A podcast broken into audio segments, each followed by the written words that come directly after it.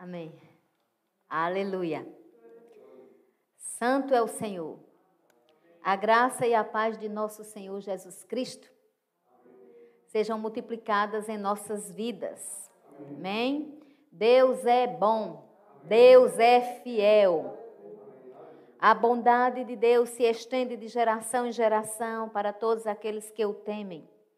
Deus é digno de toda honra. Deus é digno de todo louvor. Deus é digno de toda adoração. Dignidade é, é peculiar, faz parte da integridade de Deus. Quando nós vamos estudar o caráter de Deus, vemos diversos atributos de Deus, diversos. E ele é digno de receber toda honra, toda glória, todo louvor. Dignidade é algo muito forte. Né? A gente usa muito essa palavra dignidade. Quando a gente diz assim, digno de honra, digno de glória, de louvor, quando a gente fala de Deus. Quando a gente fala no dia a dia, a gente gosta de dizer fulano é uma pessoa tão honrada, né? Não, não tem isso? Fulano é uma pessoa tão honrada. Ou assim, eu vou honrar a vida de, de A, de B ou de C. Né? A gratidão é uma forma de honra. E quem é grato é, tem uma virtude de excelência que vai dar origem a outras virtudes, né? É, a dignidade geralmente ela é complementada com gratidão. Porque foi que o leproso voltou? Aliás, o leproso não. O curado de lepra é diferente. Aleluia. Porque foi que o curado de lepra voltou? Ele voltou por causa da gratidão. Ele deu, ele atribuiu a dignidade da cura não ao merecimento dele. Ele não pensou assim, porque eu sou digno e acabou-se. Não. Mas que o Senhor tinha dignificado. Tinha feito ele capaz de ser curado. Então a dignidade, ela ela tem a ver com distinção, ela tem a ver com elevação, ela tem a ver com, com honra, ela tem a ver com grandeza, ela tem a ver com tudo isso. É, a dignidade, a gente pode até resumir, valorização também, né? a honra, a valorização, a dignidade. Porque eu sou digna e porque você é digno, é, de Jesus Cristo, porque ele entendeu que a gente tinha esse valor. Ele atribuiu através do Pai. Deus entendeu que a humanidade era sua imagem e sua semelhança. Deus não tinha outro plano para a humanidade. Deus não tinha um plano de morte, de inferno para a humanidade. O plano de Deus é salvação. O plano de Deus era acolhimento à humanidade. E por isso Deus é, ele enviou o filho amado. E o filho dignificou o pai. Por quê? Porque ele cumpriu o desejo do pai. Ele dizia: Eu não estou aqui na terra para fazer a minha vontade, eu estou aqui na terra para fazer a vontade do meu pai. Outras vezes ele disse: Daquele que me enviou. Então, assim, é muito interessante e por causa disso eu estava pensando, eu nem vou ministrar sobre Marcos capítulo 6, mas lá tem algo bem doloroso. Lá tem algo assim, eu acredito que para mim, para mim, é uma das passagens mais dolorosas da Bíblia. E eu já pensei várias vezes, já ministrei, acredito que vários lugares aí eu cito. É, mas quando Marcos capítulo 6, versículo 5 precisamente, está lá em Marcos 6, eu não vou ministrar sobre isso. Mas assim, eu só quero lembrar a você uma coisa, que Jesus não pôde fazer milagres em sua terra. Lá no verso 5 diz que ele não pôde fazer senão, senão curar alguns com imposição de mãos. Para mim, isso é uma das frases mais tristes da Bíblia. Você pode dizer, mas graça tem a coroa de espinhos, tem Isaías 53, sim. Mas uma coisa foi o sofrimento dele para cumprir o propósito do Pai. Outra coisa é o sofrimento dele diante de incredulidade. Você imagine. E, e é tanto que depois, nos próprios evangelhos, Jesus diz que às vezes o profeta, não diz às vezes, diz que o profeta não tem honra na sua própria casa. Olha como isso é sério. Às vezes as pessoas de casa, os que estão perto, a família, às vezes não, não dignifica, não honra, não atribui. Não aconteceu com Jesus? Então é impossível acontecer com qualquer um de nós. É tanto que muitas vezes, né, a gente, principalmente a gente que ministra a palavra, eu não estou falando do meu caso, quando é um exemplo meu, não tenho problema nenhum de dizer, vou dar um exemplo meu. Não, não. Mas assim, às vezes a gente, ministro, né? Chega numa, noutra cidade ou vai pregar noutra igreja e é uma honra, todo mundo dá honra, todo mundo fica querendo vir, parece que está ouvindo assim pela milésima vez, ou pela primeira vez. Por quê? Porque é de fora. Às vezes não se dá honra ao profeta da casa. Foi isso que Jesus quis dizer. Quis dizer. Isso é uma verdade que a gente escuta muito, que a gente vive isso. Em muitos locais, isso é, é prática e às vezes até as pessoas fazem sem querer. Já estão tão acostumados com aquela pessoa ministrando que às vezes até cochilam. Sabe? Quando se vier um pregador de fora, eu não estou dizendo que está acontecendo no Celebrando Vida, porque se fosse eu dizia, e dizia até os nomes aqui entre a gente, não tem esse problema não, a gente é livre. E se Cristo nos libertou verdadeiramente, somos livres. Mas eu estou dando um exemplo geral para falar de honra. As, eu duvido um ministro de fora chegar num canto e tem gente dormindo. Raramente vai acontecer isso, porque fica todo mundo na expectativa do novo. Ei, e Jesus lamentou isso. Por isso que para mim isso é uma das passagens mais sérias da Bíblia. É quando constata que ele não pôde fazer muito milagre. Queridos, e o que isso tem a ver com o versículo que está no meu coração desde cedo? e com respeito à dignidade. Né?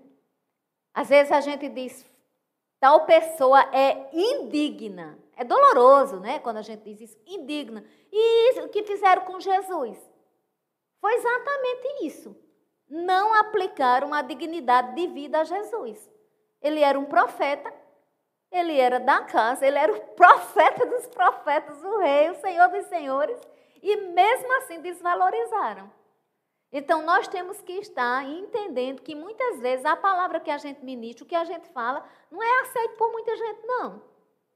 E a gente tem que entender que as pessoas elas têm suas escolhas. Mas isso não deve fazer com que a gente perca o foco de dignificar o nome do Senhor.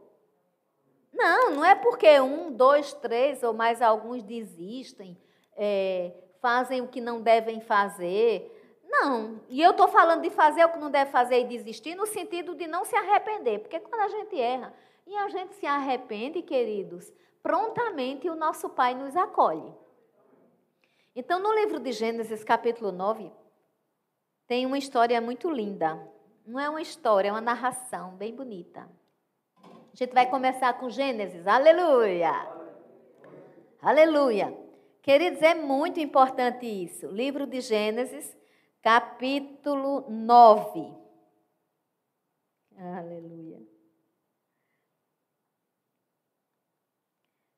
Capítulo 9.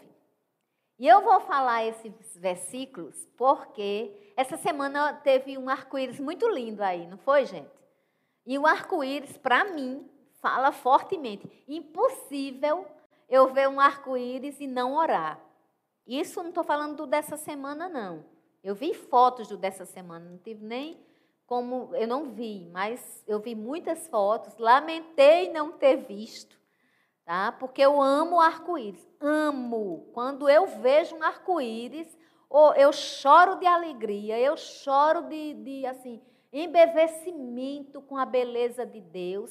Eu amo literalmente falando. É como se Deus estivesse falando comigo e a gente verá nesses versículos que eu vou ler que realmente é Deus falando, não só comigo, mas com a humanidade. É? Logo após o dilúvio, né, quando aconteceu o dilúvio, houve algo bem importante, queridos. Houve algo muito, muito importante. Ah, Deus fez uma aliança com Noé. Nós, quando estudamos as alianças na Bíblia, nós lemos e estudamos a aliança noética. Então, na aliança noética, olha que coisa linda. Depois que Deus é, prometeu né, e, e cumpriu, quando a família de Noé saiu da arca, estabeleço a minha aliança, Gênesis 9, vou ler a partir do 11. Estabeleço a minha aliança convosco, não será mais destruída toda a carne por águas de dilúvio. Gostei muito da pontuação, não, vou repetir. Estabeleço a minha aliança convosco. Não será mais destruída toda a carne por águas de dilúvio, nem mais haverá dilúvio para destruir a terra. Disse Deus: Este é o sinal da minha aliança que faço entre mim e vós, e entre todos os seres viventes que estão convosco para perpétuas gerações. Aleluia. Dentre elas, a gente. Porém, nas nuvens o meu arco será por sinal da aliança entre mim e a terra. Sucederá que, quando eu trouxer nuvens sobre a terra e nelas aparecer o arco, então me lembrarei da minha aliança firmada entre mim e vós e todos os seres viventes de toda a carne, e as águas não mais se tornarão em dilúvio para destruir toda a carne. O arco estará nas nuvens Vê-lo-ei e me lembrarei da aliança eterna entre Deus e todos os seres viventes de toda a carne que há sobre a terra. Disse Deus a Noé: Este é o sinal da aliança estabelecida entre mim e toda a carne sobre a terra. Aleluia! Glorificado seja o nome do Senhor. Nunca mais você veja um arco-íris do mesmo jeito. Ele não é só beleza, ele é garantia, ele é promessa. Aleluia! Glória a Deus. Então, quando eu penso nisso aqui, e a gente pensa em dignidade, você veja quanto Deus nos dignifica. Né? Nós não tínhamos merecimento de nada, amados. Nós não tínhamos nada, mas Ele vem trabalhando em nossas vidas, Ele vem desde as gerações passadas. Essa promessa aqui não era para o povo de Noé apenas. Essa promessa aqui não era para o povo hebreus, era para toda a terra, toda a carne sobre a terra. Nós estamos numa geração tão distante dessa, mas ainda assim, a dignidade do Pai nos eleva à condição de sermos filhos de Deus. Em Cristo nós somos dignos. Nós não somos mais aquelas pessoas que não têm valor perante Deus. O pecado tragou por um tempo a comunhão.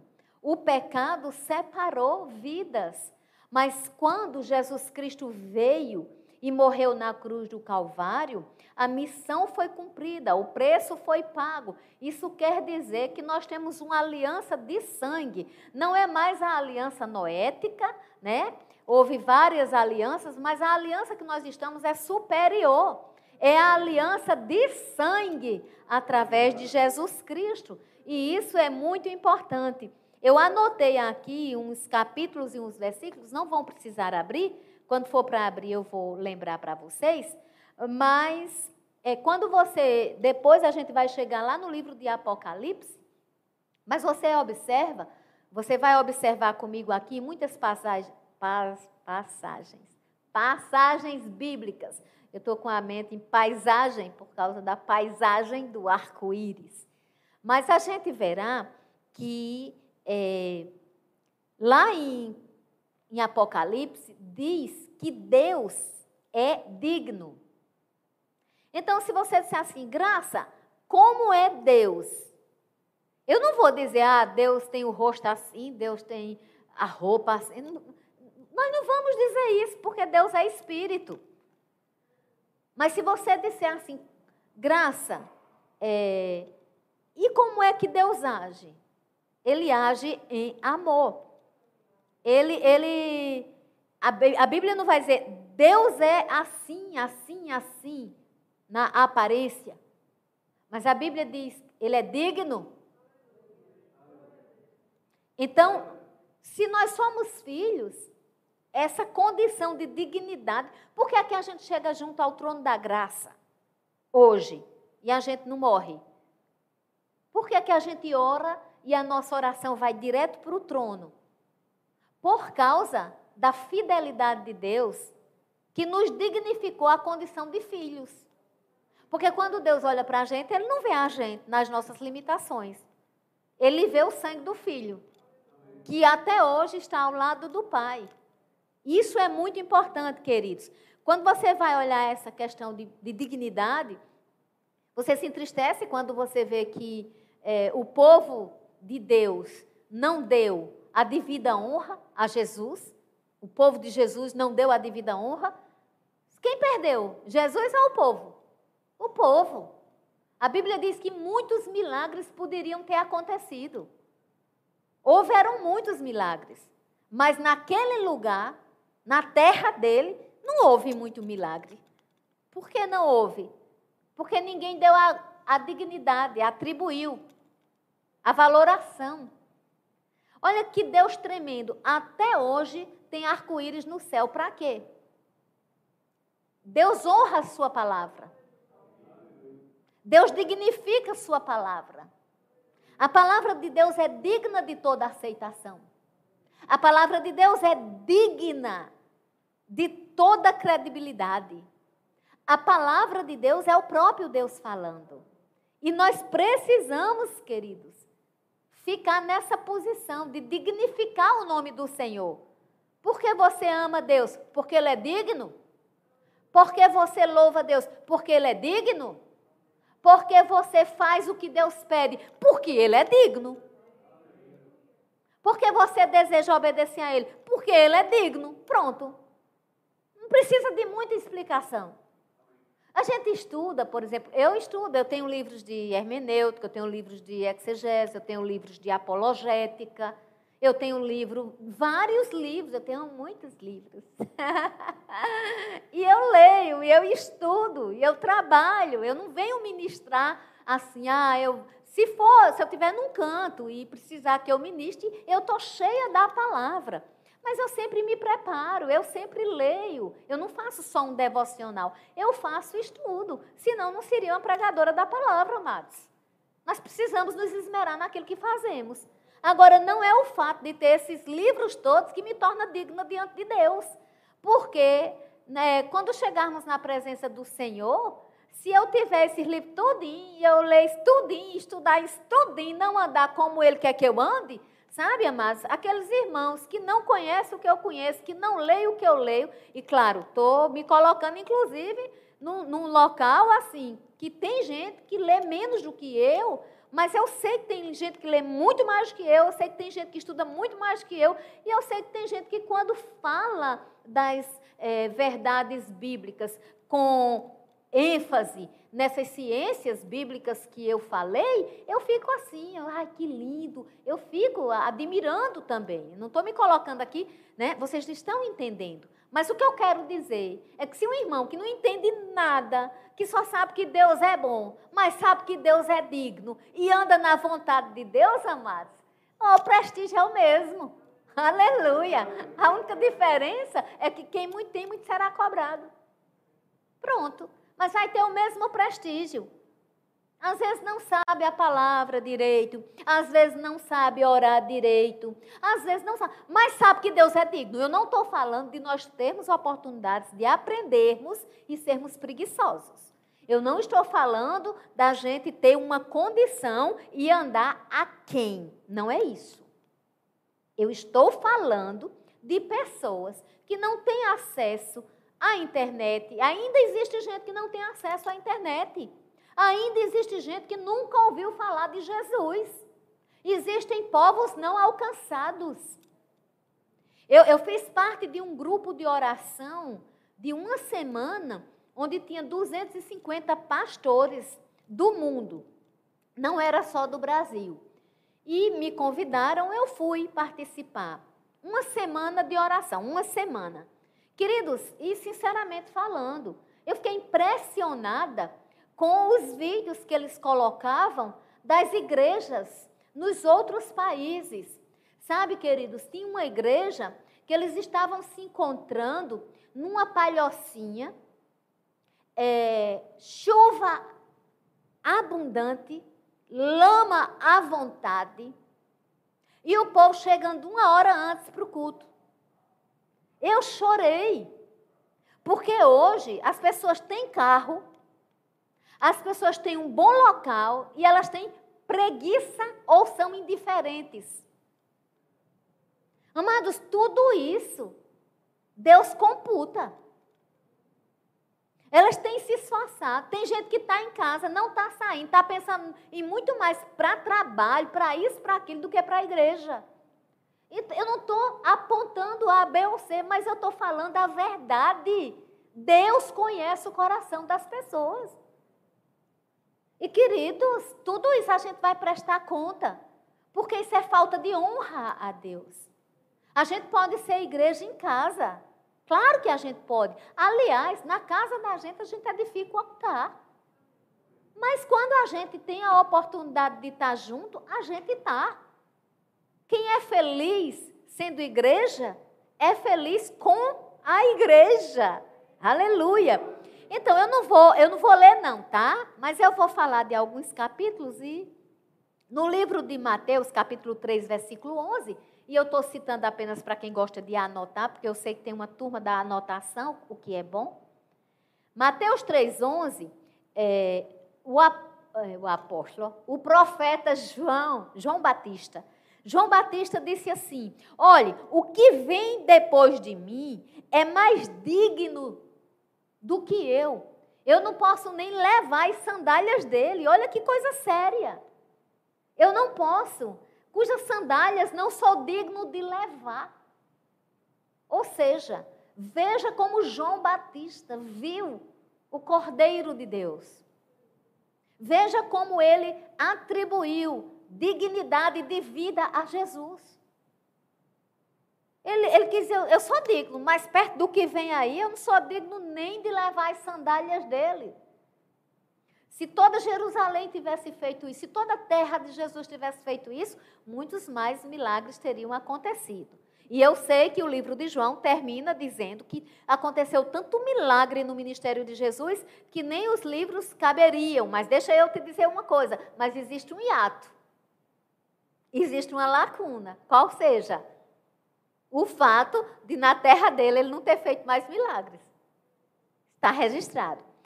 No livro de Mateus, no capítulo 8, tem uma história bem interessante. É a história do centurião romano. O que é que acontece? Ele vai buscar Jesus porque um servo dele estava doente. E o que é que Jesus diz? Eu vou lá, eu vou curar. Aí o que é que ele responde? Senhor, eu não sou digno que entres na minha casa. Olha que coisa séria. Então, assim, é uma coisa bem séria, essa coisa de honra, essa coisa de dignidade. É, é algo que você é, você tem que atentar, que a Bíblia trata disso. A Bíblia é um livro de honra. A Bíblia é um livro de dignidade. E esse homem disse: Não, Senhor, não, não sou digno de você entrar na minha casa, não. Ele até disse assim: Envia a sua palavra envia a sua palavra. Então você veja que o conceito de dignidade, eu nem precisei é, falar o conceito de dignidade, literalmente falando, mas no latim, por exemplo, a palavra grega, aliás, é, que tem uma conotação parecida com. Aliás, a palavra grega para honra, ela tem uma conotação na nossa tradução com dignificar, com valorização com elevação, com respeito, né? Honre pai e mãe, ou seja, respeito pai e mãe. Aí às vezes as pessoas pensam que honrar pai e mãe é fazer tudo que papai e mamãe quer. Não. É respeitar. É honrar. Porque se papai e mamãe quiser que você faça coisa errada, faça não. Simples a palavra de Deus. A gente que complica. Muito simples. Tem coisas que são muito é, fáceis da gente lidar. No livro de Mateus também, ainda no capítulo 11, quando Jesus foi dar ordem para os doze, olha o que foi que Jesus disse: que qualquer cidade ou povoado que eles entrassem, prestassem atenção se a casa era digna. Que coisa tremenda, gente. Isso não foi é, Paulo, não foi Pedro, nem Tiago, nem João. Foi Jesus. Enviando os doze, ele disse: Olha, vão. Agora presta atenção se a casa é digna. Você pode dizer assim: Meu Deus, qual é a casa que não é digna de Jesus? Se Jesus veio para nós pecadores, se Jesus veio para os errantes, se Jesus veio para os que não são sãos, mas sim para os doentes. Se Jesus veio para esse povo, não surge uma pergunta, não, na sua mente? Mas qual seria a casa que não era digna? A casa que não desejasse. A casa que não quisesse. Isso faz muito bem ligação, conexão com o Apocalipse. Eu estou à porta e bato. Queridos, se diz eu estou à porta e bato, queridos, quer dizer o seguinte: Jesus não é invasor. Vai ter casa que Jesus vai chegar e as pessoas não querem. Vão preferir Barrabás. E nem todos que dizem em nome Senhor, Senhor entrarão. Então nós temos que ver essa questão de honra e de dignidade muito sério. Eu já preguei muito sobre honra, mas noutra perspectiva. Agora eu estou lembrando a gente a dignidade que é imputada em nós por causa do sangue da aliança. E ele diz mais, é, e, e se você, se a casa for digna, você entre. Se a casa não for digna, saia. E aquela paz que você leva, volta para você. Ela não fica na casa. Porque casa que não tem, não aceita Jesus, não pode ter paz. Nós precisamos entender essa questão de dignidade. Certo? No livro de Efésios, capítulo 4, eu selecionei alguns textos aqui, queridos. Eu não estou lendo todos ao pé da letra, não. Tem muito mais versículos que falam sobre dignidade na Bíblia. Meu desejo é que a gente aprenda. Meu desejo é que você seja edificado na palavra da fé. Meu desejo é que a gente cresça. Ele conhece o nosso coração. Efésios capítulo 4, versículo 1, Paulo vai rogar que a gente ande de modo digno da vocação a que a gente foi chamado. Olha como é sério.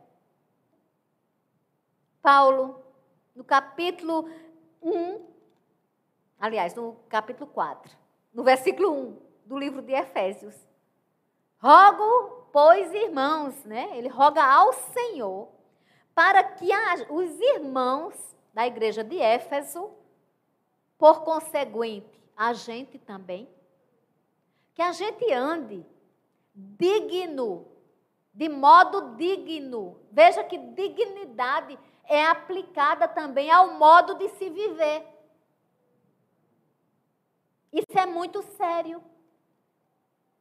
Não é, não é aplicado somente à honra, a ser honrado, a ser valorizado, ou a honrar, a valorizar. É aplicado também ao modo de andar. E por isso gerou oração. Então, quem tem Jesus não pode e não deve andar de todo jeito. O próprio apóstolo aqui, ele ora. E ele não está orando por outra coisa, senão por modo digno de andar, de acordo com a vocação a qual fostes chamados. Que vocação é essa? A vocação de sermos feitos filhos de Deus. herdeiros de Deus, co-herdeiros com Cristo do trono da graça. Nós fomos chamados para uma nova e superior aliança.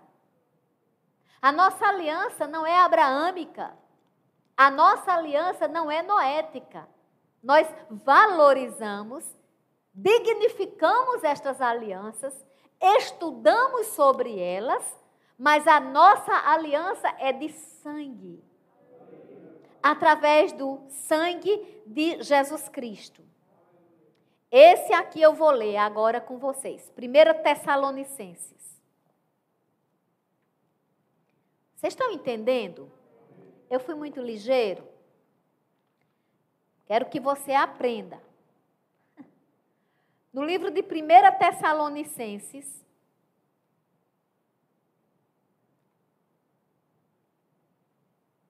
Aleluia. Então, nós vimos, vamos, vamos fazer uma recapitulação.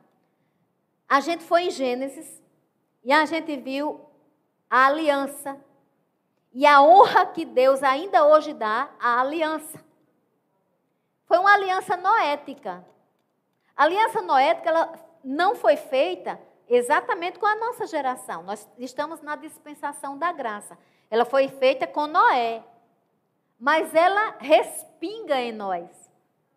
E nós temos um arco-íris, um arco, para lembrar. Né? Por isso que a Bíblia diz, amados, Deus ele é criador de todos. Deus criou a natureza. E por isso que a Bíblia diz que a natureza está gemendo pelo dia da redenção. Depois a gente viu é, a, a questão da dignidade atribuída, a honra que não foi dada a Jesus na sua própria terra. Triste, lamentável. E ainda hoje, alguns profetas de Deus, homens de Deus, mulheres de Deus, passam por isso. Não são honrados no local que estão. Por quê? Só Deus sabe, mas acontece. E nós precisamos ter muito zelo. Devemos honrar uns aos outros. Deus não nos chamou é, para desonra.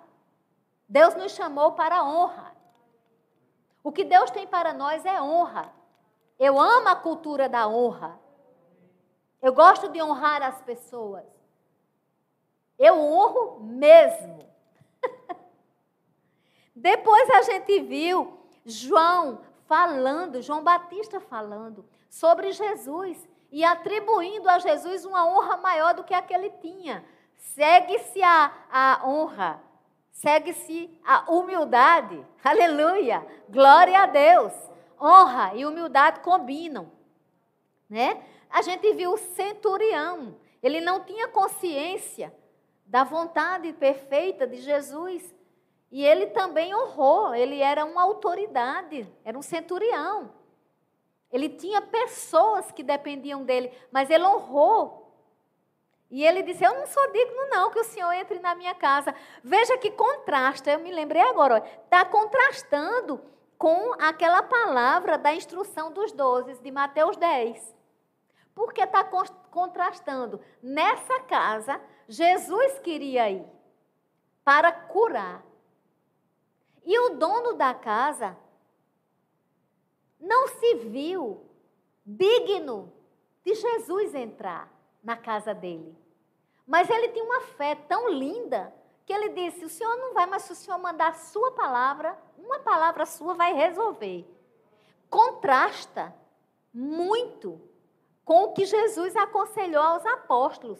Olha, vocês vão chegar numa casa que se ela não lhe der a honra, ou seja, aqui vocês não são dignos de entrar. Nós temos que pensar em dignidade na utilização correta. Nós temos que pensar em atribuir a dignidade a quem de fato é devida, a quem honra, honra. Né?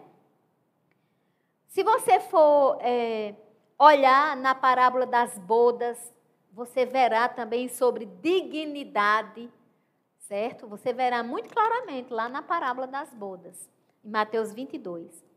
É, sim, em 1 Coríntios, Paulo não se viu digno de ser chamado apóstolo. Sabe por quê? Ah, Graça, mas você não disse que Paulo E a gente tem que entender que Jesus nos fez dignos. Amados, ele não estava falando aqui de dignidade no sentido dele ser de Deus. Não. Nem no sentido dele ser de Jesus. Em 1 Coríntios capítulo 15, versículo 7, Paulo não se vê digno de ser chamado apóstolo. Era o título ministerial, que está dentro dos dons ministeriais. Mas ele dizia assim: Eu sou o menor dos apóstolos. Você percebe que, que Deus, é, que, que Paulo nunca tinha visto Jesus? Por isso que ele se achava menor. Então, e, e, o outro motivo que o versículo explica é que ele se sentia menor porque ele perseguiu a igreja. Então ele disse mais ou menos assim, parafraseando, ele disse assim: Olha, eu não sou digno, eu sou o menor de vocês. Eu não sou digno de ser chamado apóstolo porque eu persegui a igreja. Foi isso que Paulo disse. Ele não se via digno por isso. Mas observa comigo uma coisa muito importante. Quando, quando Jesus é, apareceu a ele, olhou para ele e disse: Saulo, por que me persegues? E eu estava ouvindo um pastor, né, o pastor Tassos Licurgo, ele disse assim, uma coisa interessante, e eu disse, rapaz, é mesmo, eu não tinha pensado nisso. Mas agora eu estou pensando e estou trazendo para vocês. Amém? Você percebe que Jesus nunca tinha aparecido. Paulo não conhecia Jesus, assim, não, aliás, não existe história de Jesus perseguindo, de Saulo perseguindo Jesus. Não existe. Mas quando Jesus apareceu para Saulo, disse o quê? Saulo, por que me persegues? E qual é a história da Bíblia que diz que Saulo perseguiu Jesus? Não diz, amados. Por quê? Porque Saulo estava no dia do apedrejamento de Estevão. Saulo perseguiu a igreja. E mas é porque Jesus apareceu e disse: Saulo, Saulo, por que me persegues? Quem persegue os seguidores, persegue o mestre. Por isso que nós temos que entender, muitas vezes, e não querer fazer vingança de nós mesmos. Se uma pessoa nos manda uma indireta, não tem isso, né? Se uma pessoa nos xinga, se uma pessoa nos acusa, e se a gente sabe que é injusto aquilo conosco, não precisamos pensar em revanchismo. Porque se somos dele, estamos nele, ele chegará em qualquer momento para essa pessoa e dirá: Por que me persegues? Ah, não te persigo, Senhor. Persegues, você está perseguindo minha filha. Aleluia! Glória a Deus! Aleluia! Então, eu, eu trouxe isso e agora nós vamos ler 1 Tessalonicenses, capítulo 2, versículo 11.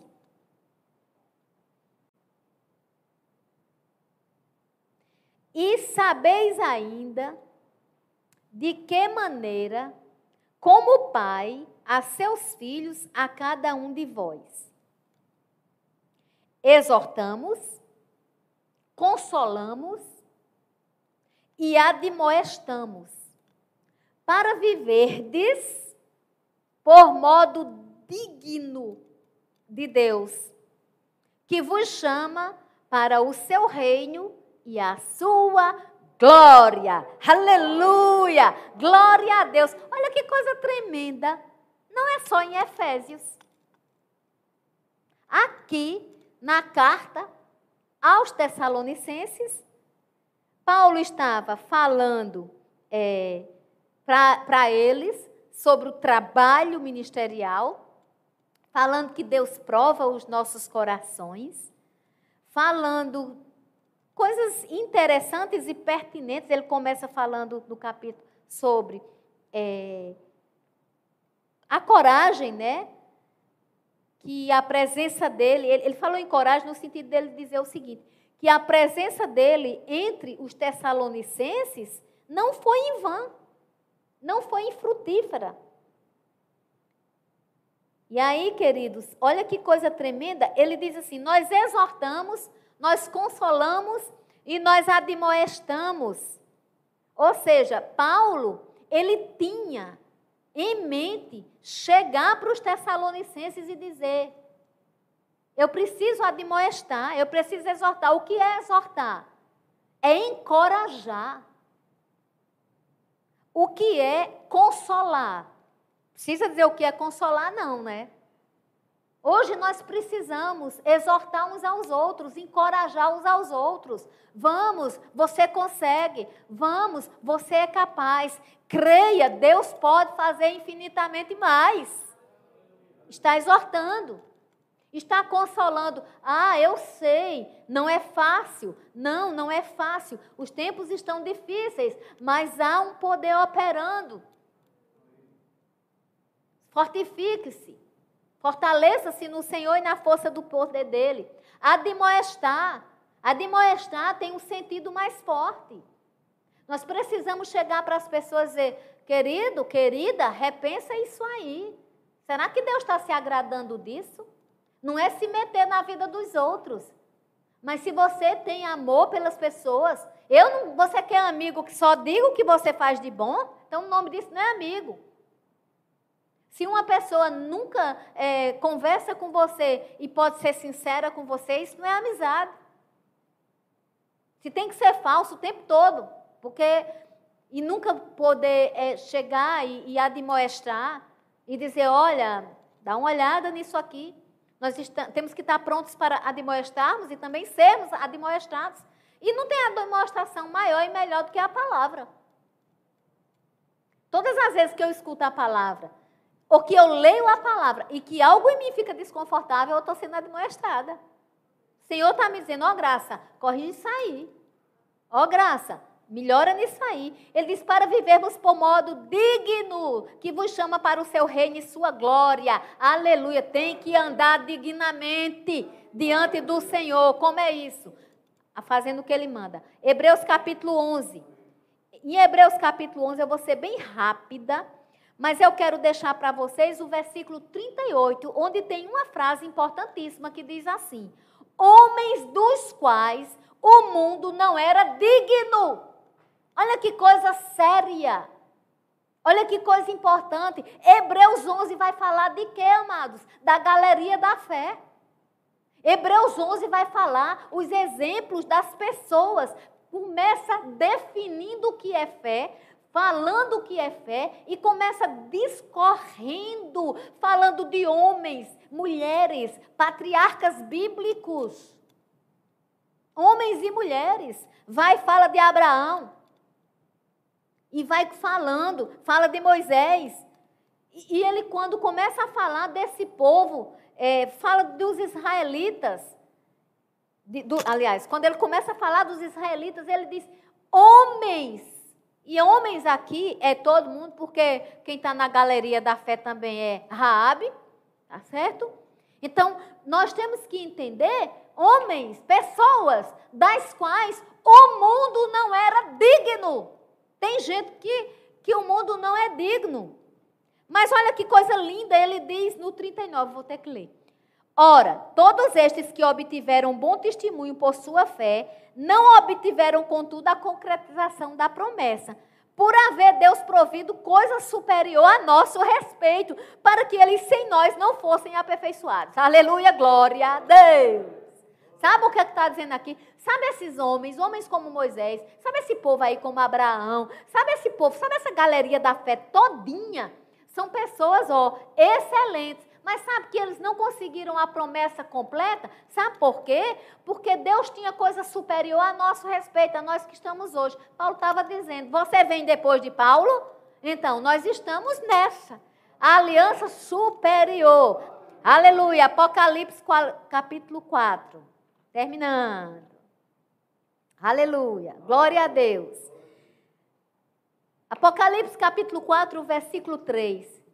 E esse que se acha assentado é semelhante no aspecto à pedra de jaspe de sardônio, e ao redor do trono há um arco-íris, semelhante no aspecto à esmeralda. Aleluia! Glória a Deus! Por que é que no trono tem que ter um arco-íris? Deus de promessa, Deus de aliança Deus de poder, Deus de graça, Deus de benevolência, Deus de magnitude, digno, digno, entenda Deus, ame Deus, aleluia. Ame Cristo nosso Senhor. Ame a palavra da fé, a palavra do amor. Vibre com a força do Senhor. Essa é a nossa alegria, amados. Venha a nós o vosso reino, assim na terra como no céu. Mas precisamos trazer essa realidade constantemente em nossas vidas. Precisamos lembrar, e eu vou terminar, mas eu ainda vou mostrar que entre o 4 e o 5, olha porque é que você tem que sempre trazer à memória isso que lhe dá esperança.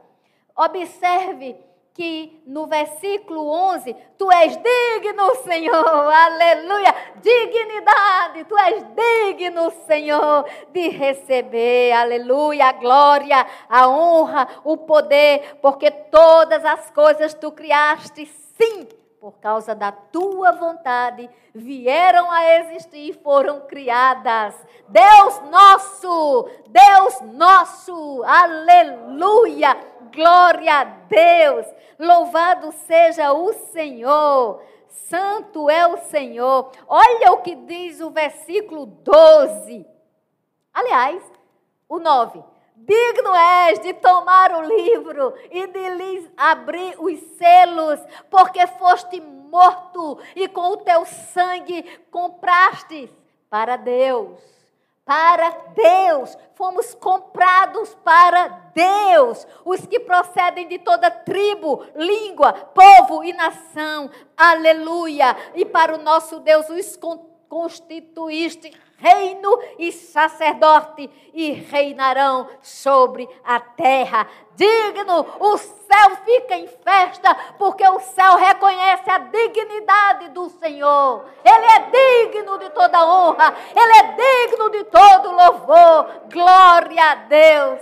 E o versículo 12 Digno é o cordeiro que foi morto de receber o poder e riqueza, e sabedoria, e força, e honra, e glória, e louvor. Aleluia! Glorificado seja o Deus de amor. Digno é o Senhor, digno é o Senhor, digno é o Senhor. Vamos andar dignamente na Sua presença. Aleluia.